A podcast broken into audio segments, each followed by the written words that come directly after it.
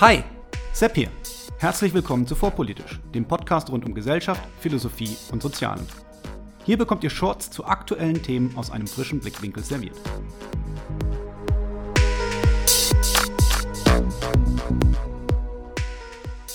Heute Kollektivschuld. Lässt sich die Idee philosophisch verteidigen. Aktuelle Literatur, die sich antirassistisch nennt, von ihren Kritikern aber als selbstrassistisch, manchmal auch als neorassistisch gebrandmarkt wird, behauptet immer wieder, dass der Rassismus ja von weißen Menschen erfunden worden sei und leitet daraus dann verschiedenste Forderungen ab. Ein Beispiel unter vielen findet sich etwa in Alice Harsters Spiegel-Bestseller, in dem sie schreibt, Zitat, Weiße waren es, die Menschen rassifiziert und uns voneinander getrennt haben. Sie profitieren bis heute davon. Zitat Ende.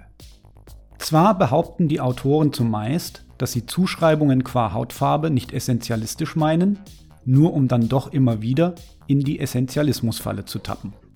Sollte jemand mit diesen Begriffen nicht vertraut sein, so empfehle ich meine Folge mit dem Titel Der Platokult. Ebenso wird immer wieder betont, dass es den Autoren natürlich nicht um eine Kollektivschuld geht und dass auch niemand heute für die Taten bereits Verstorbener verantwortlich gemacht werden soll. Wenn dem aber so ist und nicht eine spezifische Person in der Vergangenheit ausschließlich verantwortlich für ihre Taten ist, warum die Betonung der Hautfarbe? Nehmen wir die Autoren beim Wort und glauben ihnen, dass sie das, was sie schreiben, auch praktizieren wollen.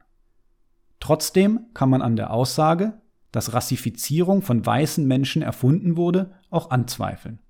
So veröffentlichte Egon Fleig, emeritierter Professor für alte Geschichte an der Universität Rostock, einen Artikel in der NZZ, in dem er darauf hinweist, dass sich hautfarbenbasierter Rassismus schon bei den islamischen Autoren des goldenen Zeitalters, unter anderem bei Avicenna, nachweisen lässt. Und David Livingston Smith schreibt in seinem hervorragenden Buch Less Than Human, leider ist das Buch nicht auf Deutsch erhältlich, dass auch die chinesische Hochkultur eine aussehensbasierte Abwertung kannte und sich Ähnliches in fast allen Kulturen der Erde nachweisen lässt. Berufen sich die antirassistischen Autoren hingegen auf historische Figuren wie den Schweden Karl von Linnaeus, den Deutschen Johann Friedrich Blumenbach oder den Franzosen Arthur de Gobineau, so würde ich ihnen entgegnen, dass sie Rassismus mit Rassentheorie verwechseln. Aber wie dem auch sei, das Ziel der heutigen Folge soll sein, zu sehen, ob es denn möglich wäre, auch wenn die bekannten Autoren vorgeben, dies nicht zu verfolgen, eine Kollektivschuld philosophisch zu begründen, bei der Menschen für Dinge zur Rechenschaft gezogen werden können, die nicht sie selbst, sondern ein anderes Mitglied ihrer Gruppe begangen haben. Auf meiner Suche in der Literatur bin ich dabei auf einige interessante Ansätze gestoßen. Unter anderem von der heute 92-jährigen Philosophin Virginia Held oder dem inzwischen verstorbenen deutschen Rechtstheoretiker Jürgen Rödig. Bevor ich jedoch auf diese Ansätze eingehe, noch ein paar Anmerkungen zu der Idee von Gruppen, die schon für sich genommen einige interessante philosophische Fragen aufwirft, wie zum Beispiel die nach der zeitlichen Stabilität und Identität von Gruppen. Was ich damit meine, lässt sich schön an dem klassischen Gedankenexperiment veranschaulichen, das als Schiff des Theseus bekannt geworden ist. Man nehme an, ein Fischer hat ein Boot, bei dem über die Jahre immer wieder Planken ersetzt werden müssen, bis sich nach ein paar Jahren keine der ursprünglichen Holzplanken mehr in dem Boot befinden. Jede einzelne wurde im Laufe der Zeit ausgetauscht. Handelt es sich bei dem Boot, bei dem jede Planke ersetzt wurde, noch immer um das gleiche Boot wie das, welches der Fischer ursprünglich besaß? Nehmen wir zusätzlich an, dass der Fischer die ursprünglichen Holzplanken nicht entsorgt hat und nun heute auf die Idee kommt, aus den alten Planken wieder ein Boot zusammenzusetzen. Bei welchem der beiden nun existenten Boote handelt es sich um das Original? Ich will diese Fragen nicht beantworten, aber alleine darüber eine Weile nachzudenken, ist eine interessante Aufgabe. Ebenso interessant ist die Frage nach der Zuordnung von Individuen mit zum Beispiel ganz unterschiedlichem Melaningehalt der Haut in die entsprechenden Gruppen von weißen bzw. nicht weißen Menschen. Hier fällt mir die klassische philosophische Frage nach der Grenzziehung ein, oft als Gedankenexperiment vereinfacht mit der Frage, Wie viele Haare darf ein Glatzkopf besitzen? Sicherlich wird ein Mann nicht erst dann als Glatzkopf gelten, wenn kein einziges Haar mehr auf seinem Kopf zu finden ist. Aber ab wann wird eigentlich die Grenze gezogen? Auch hier will ich gar nicht versuchen, eine Antwort zu geben. Aber es ist offensichtlich, dass es in der Realität gar nicht so leicht ist, zu beantworten, wie hell oder dunkel die Haut eines Menschen sein muss, um am Ende einer der Gruppen im Sinne einer Rassentheorie zugeordnet werden zu können. Angenommen, man könnte auf die zuvor genannten Fragen eine befriedigende Antwort geben, so wäre ebenso ungeklärt, wie sich die Positionen von Gruppen und den in ihnen enthaltenen Individuen überhaupt sinnvoll in ein Verhältnis setzen lassen. Häufig wird dies über statistische Maße wie zum Beispiel den Mittelwert versucht. Aber auch das ist nicht ohne weiteres zu interpretieren. Stellt euch vor, wir haben zwei Gruppen mit jeweils sehr vielen Menschen. Vielleicht 100.000, vielleicht eine Million oder mehr. Diese Gruppen besitzen im Mittel ein unterschiedliches Einkommen. Macht es in Bezug auf die Individuen wirklich Sinn davon zu sprechen, dass die eine Gruppe reich und die andere arm ist? In der Realität werden sich beide Gruppen als mathematische Verteilungen darstellen. Zum Beispiel in der Form der wahrscheinlich aus der Schule bekannten Gaußschen Glockenkurve. In der echten Welt wird die Form der Verteilung eher keine Glockenkurve sein, zumindest keine, die symmetrisch links und rechts des Mittelwertes ist, aber das kann für mein Argument vernachlässigt werden. Betrachten wir nun eine dieser Kurven, so ist diese so zu lesen, dass wenige Menschen am rechten Rand der Kurve ein hohes, viele Menschen um den Mittelwert ein mittleres und wenige Menschen am linken Rand ein niedriges Einkommen haben werden. Lege ich nun die zweite Glockenkurve darüber, so wird diese aufgrund des niedrigeren Mittelwerts gegenüber der ersten Kurve nach links verschoben sein. Gleichzeitig wird es in der zweiten Gruppe immer noch viele Menschen geben, die auf der rechten Seite der Verteilung ein höheres Einkommen besitzen als die meisten Menschen in der ersten Gruppe. Es ist also richtig, dass Gruppe 2 im statistischen Mittel ärmer ist als Gruppe 1.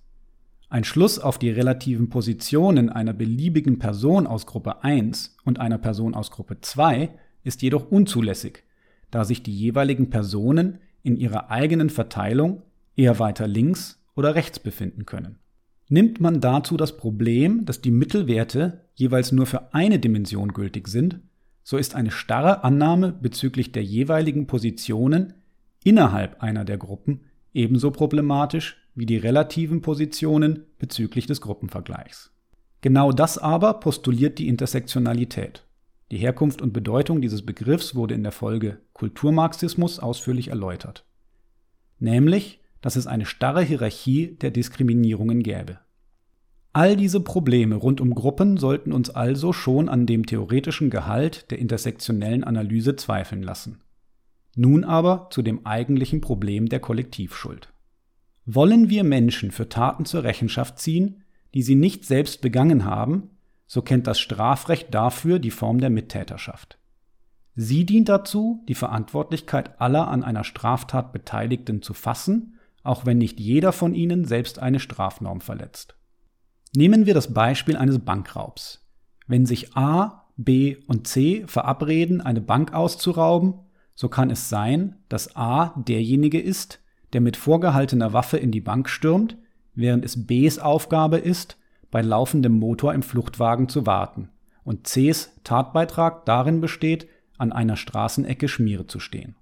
Mit gesundem Menschenverstand wird jeder erkennen, dass das an und für sich nicht Verbotene in einem Auto warten oder das harmlose an einer Straßenecke stehen hier in einem besonderen Kontext stattfinden, nämlich dem bewaffneten Banküberfall, den A gerade begeht. Rechtsphilosophisch wird dieser Kontext durch einen gemeinsamen Tatplan hergestellt, im englischen Common Law auch als mens rea bezeichnet, also in etwa schuldige Gesinnung. Es ist dieses gemeinsame Wollen, welches prima facie unscheinbare Handlungen mit der eigentlichen Straftat verknüpft, die analog im Common Law als Actus reus, also schuldiger Akt, bezeichnet wird. Durch den Tatplan wird also einerseits eine Verbindung geschaffen, aber auch andererseits eine Grenze gezogen. Der Tatplan könnte ja zum Beispiel besagt haben, dass A mit einer Spielzeugwaffe hantiert, sodass keine Menschen zu Schaden kommen können. Wenn A nun den Plan eigenmächtig ändert und ohne Absprache mit B oder C eine scharfe Waffe mit sich führt und in der Folge tatsächlich einen Menschen verwundet oder sogar tötet, so ist fraglich, ob diese Taten B oder C moralisch angelastet werden können. Wendet man diese Art der Analyse auf Kollektive an, die über Hautfarben, Religionen oder Geschlechter definiert werden, so sollte eigentlich jedermann relativ schnell klar sein, dass es einen solchen Tatplan selbstverständlich nicht gibt. Wie verführerisch dieser Gedankengang jedoch ist, zeigt, wie leicht wir gedanklich dahin abdriften können. Jedes Mal, wenn Feministinnen das Patriarchat anklagen, schwingt da die Idee einer Verschwörung aller Männer mindestens leise im Hintergrund mit. Wenn es aber in der realen Welt diesen gemeinsamen Tatplan nicht gibt, ist es denkbar, eine Mittäterschaft ohne gemeinsamen Tatplan zu konstruieren? Jürgen Rödig hat dazu folgendes Gedankenexperiment ersonnen. Holzfäller. Ein Holzfäller arbeitet alleine im Wald, als er unter einem umgestürzten Baum eingeklemmt wird. Der Baum ist so schwer, dass es zwei weitere Personen braucht, um den Holzfäller aus seiner misslichen Lage zu befreien. Wie der Zufall so spielt, ist ein Wilderer in der Gegend, der die verzweifelten Rufe des Holzfällers hören kann, ebenso wie ein Philosoph, der gerade einen Waldspaziergang macht, um über den Sinn des Lebens nachzudenken. Der Wilderer befürchtet Ärger zu bekommen, sollte er dem Holzfäller zur Hilfe eilen. Schließlich ist seine Tätigkeit im Wald illegal und so beschließt er, die Hilferufe zu ignorieren. Der Philosoph hingegen glaubt bei seinen Gedanken dem Sinn des Lebens näher gekommen zu sein und beschließt, solch wichtige Erkenntnisse an dieser Stelle nicht zu unterbrechen und setzt seinen Spaziergang fort. Da die einzigen beiden möglichen Retter unbeirrt ihrer Wege gehen, bleibt der arme Holzfäller unter dem Baum eingeklemmt und verstirbt. Die Tragik des Falls ist natürlich von Jürgen Rödig bewusst konstruiert. Gerade weil es ein leichtes gewesen wäre, den Holzfäller zu retten, hätten sich Philosoph und Wilderer auf den Weg gemacht nachzusehen, wer da warum um Hilfe ruft, haben wir das Gefühl, dass irgendwer auch dafür verantwortlich gemacht werden sollte. Aber wer genau und warum? Mir scheint klar, dass die moralische Intuition der meisten Menschen sagt, dass das Kollektiv aus Wilderer und Philosoph eine moralische Verpflichtung hatte, den Holzfäller zu retten. So war es schließlich konstruiert. Ein moralisches Sollen setzt immer ein reales Können voraus, damit nichts moralisch von einer Person verlangt wird, das sie überhaupt nicht zu leisten imstande ist. Wo wäre sonst der Sinn einer moralischen Verpflichtung, wenn diese unerfüllbar wäre? Als Kollektiv hatten Wilderer und Philosoph diese Möglichkeit. Betrachten wir die Situation jedoch aus der Perspektive der beiden Individuen, aus denen sich dieses Kollektiv zusammensetzt, so stellt sich die Situation anders dar. Angenommen, der Wilderer hätte seine Angst vor Strafe überwunden, um zu sehen, wer da um Hilfe ruft und den Holzfäller gefunden. Da der Wilderer keinerlei Möglichkeit hatte, den Philosophen dazu zu bewegen, ebenfalls nachzusehen, ja nicht einmal von der Existenz des Philosophen wusste, hätte er hilflos dabei zusehen müssen, wie der Holzfäller verstirbt. Wenn es aber niemals in der Macht des Wilderers als Individuum lag, den Holzfäller zu retten, woher sollte sich dann die moralische Verpflichtung für ihn als Individuum ergeben? Selbst wenn man sagt, dass beide ja wenigstens die Verpflichtung hätten nachzusehen, was da los ist, wird man dieses Problem nicht los, weil es ja leicht sein könnte, dass sich Wilderer und Philosoph knapp verpassen, zumal sie ja von der gegenseitigen Existenz nichts wissen. Eine moralische Verpflichtung scheint also nur für das Kollektiv zu bestehen, nicht für das Individuum. Zu dieser Schlussfolgerung kommen zumindest sowohl Jürgen Rödig als auch Virginia Held, die schreibt, dass aus der Verpflichtung eines Kollektivs nicht folgt, dass diese Verpflichtung für jedes Mitglied dieses Kollektivs gilt. Denkt man aber Wilderer und Philosoph als Gruppe, so muss man auch fragen, wieso zwei Fremde, die nichts von der gegenseitigen Existenz wissen und somit auch keine gemeinsamen Absprachen getroffen haben, überhaupt als Gruppe gesehen werden sollten. Fragen über Fragen, welche die gruppenbezogene Identitätspolitik sich einmal stellen sollte. In diesem Sinne hoffe ich, dass die Idee einer Kollektivschuld endgültig ad acta gelegt wird und Menschen gemäß ihrer persönlichen Verantwortung beurteilt werden.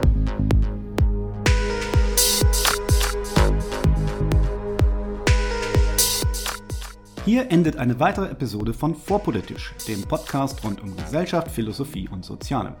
Vielen Dank für eure Zeit. Und wenn es euch gefallen hat, hört beim nächsten Mal wieder zu und vor allem teilt den Link zu diesem Kanal auf Facebook, Twitter und wo ihr sonst noch unterwegs seid. Warum nicht jetzt sofort? Ich bin Sepp, macht's gut und bis zum nächsten Mal.